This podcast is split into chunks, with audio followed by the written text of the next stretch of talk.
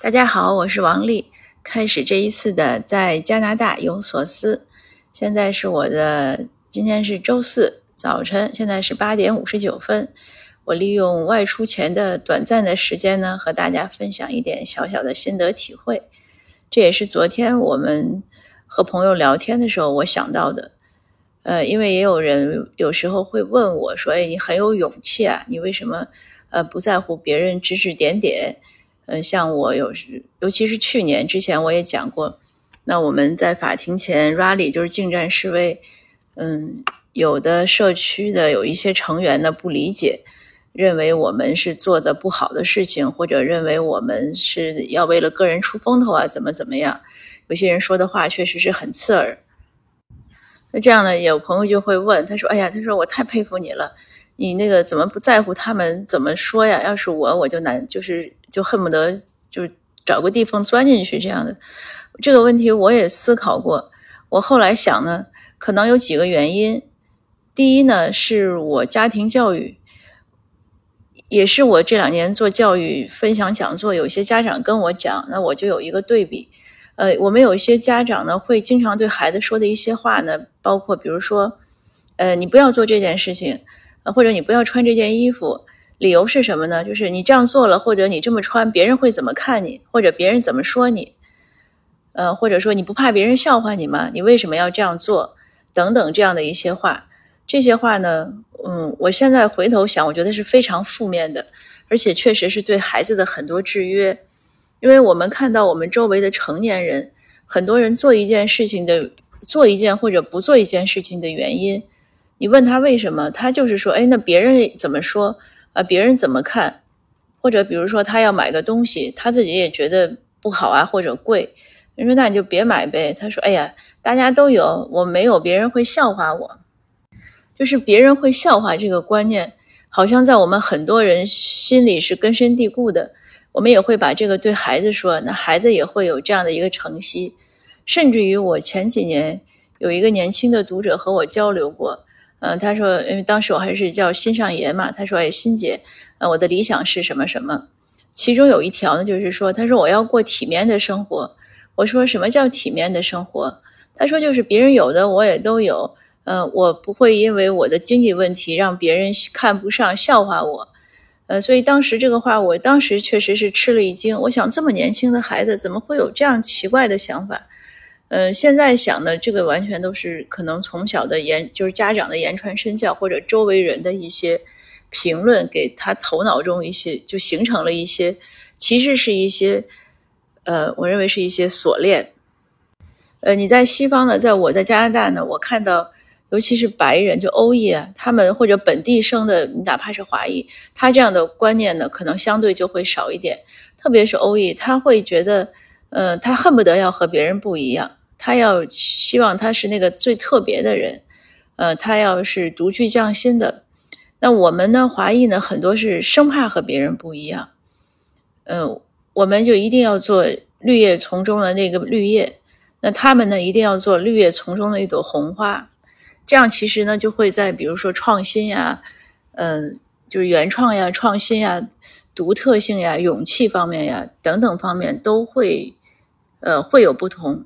或者说会有限制，那我很庆幸的、很幸运的是呢，我从小没有受到过这样的呃教育，也可能我奶奶或者我姥姥他们那一代会有，但是我爸妈完全没有这样的想法，所以我从小没有听到过这样的，就是从我爸妈口里我没有听到过，就说哎你什么什么不行，别人会笑话你，或者你不要做这件事儿，或者你要做那件事，理由呢就是为了让。别人就是别笑话你啊，或者怕别人笑话你等等。那我们家庭教育中没有这样的，呃，相反呢，我爸妈都是很鼓励我们自己做决定，呃，然后勇敢的把它走下去。所以我父亲就我爸爸就经常说，他说你自己做的决定，呃，你就是跪着你也得走完它，就是你不管多艰难，你就得就恨不得你爬着你也得把它走下去，因为是你自己做的，你要坚持下去。当然了，也不是说一一一定要一条道走到黑。呃，但是就它的大体的意思呢，就是你要够坚韧，呃，够顽强，而不是说遇到点困难就放弃了。当然，我爸还有另外一句名言了，他说：“什么叫失败？就是你摔倒了，自己再也站不起来了，那个才叫失败。只要你能站起来，就不是失败。那也是有赖于他这样的教诲。所以我回头看我前半生呢，我觉得都挺成功的。当然不是说自吹自擂了，是因为确实有不如意的，或者有我们说所谓的失败或者挫折吧。但是从这些挫折中、困难中呢，我都汲取了教训，并且我也都站起来了。所以用我爸的定义来说呢，那我就没有失败。那自己想一想，是不是也很开心？而且你会有很多信心，而不是每天会活在那种呃。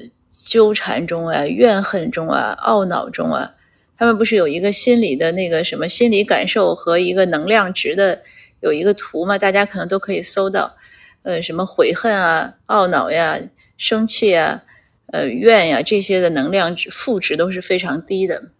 那我想，父母其实给孩子最好的教育，就是能帮他铸就出来一身盔甲吧，能让他能有一个很好的。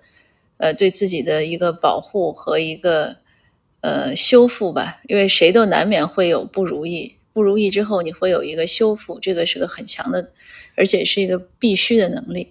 那所以这是第一点，为什么我不在乎别人的评论？当然，我也喜欢听到肯定啊，听到赞扬呀，呃，听到感谢啊，这是人之常情。呃，我只是说相对来说，对于别人的那些负面的评论。我可能更多是从积极的角度去看，我会听，我会听一下其中哪一些是我真的做错了。如果哪一些呢，我听了之后确实是我做错了，哦，我那个话说的不合适了，呃，或者我这个事情没做对，那我会总结。但如果说它只是一些无聊的一些揣测呀，或者评论啊，或者一些呃我认为没有道理的一些事儿，我是不会在意的。我不会因为别人说什么我就不去做。呃，这是能让我坚持做这些一一些有挑战性的事情的一个很大的一个心理动力吧。那另外一点呢，我不在乎别人的看法呢，是也是从小可能学校教育，因为我的小学呢上了五年，又上的转了三所学，七七八八的，所以小学对我的影响呢不大，呃，也不够积极。但是我的中学呢，是我认为很精彩的，因为中学正好也是八十年代，那个时候也是，呃，也是个相对积极向上，呃，各种不一样的一个年代吧。那著名的六哥张立宪不是写了本书叫《闪开，让我歌颂八十年代》吗？呃，那个书都是很有共鸣的，在我们这一代人中。那我记得上初中的时候呢，我们班主任。就初中的第一个班主任呢，当时他大学刚毕业，也是充满了激情，呃，姓董，董老师。当然，董老师也是有缺点有优点。这些年我们同学聚在一起呢，呃，随着自己年龄的渐长，早已长过了董老师当年教我们的那个年龄。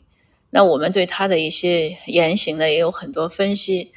呃，但是当年呢，他确实也带给我们很多不一样的感受。当年他就是个大哥哥一样，应该大学刚毕业，可能也就比我们大个十来十几岁吧。呃，那这个董老师呢，他一上来呢就不同凡响，大家可能都应该都现在大概也是这样吧，就是黑板上面都会贴一些字，对吧？我记得通常都是好好学习，天天向上，或者为中华之崛起而读书之类的。至少我小学大概是这样。那我一上初中呢，董老师说我们不贴这个，我们贴什么呢？走自己的路，让别人去说吧。这句话好像是但丁说的，当然后来可能郭德纲又改了一下。但不管怎么讲，这句话呢，呃，对我来说呢，是给我很深的一个影影响。因为初中呢，差不多也是人生观呀、世界观呀，就是三观形成的一个时期。那有老师这样坚定的一个指导和肯定。那我们班同学呢，确实大部分同学呢，可能都是这样，就是走自己的路，不是很在乎，呃，周围人的议论啊，或者怎么样。这个确实，我想对我们都是有好处的，呃，能让我们有勇气去探索未知的世界，能让我们，嗯，相对的走得更远吧。那我今天一大早呢，和大家分享这个呢，是我想到很多家长的教育。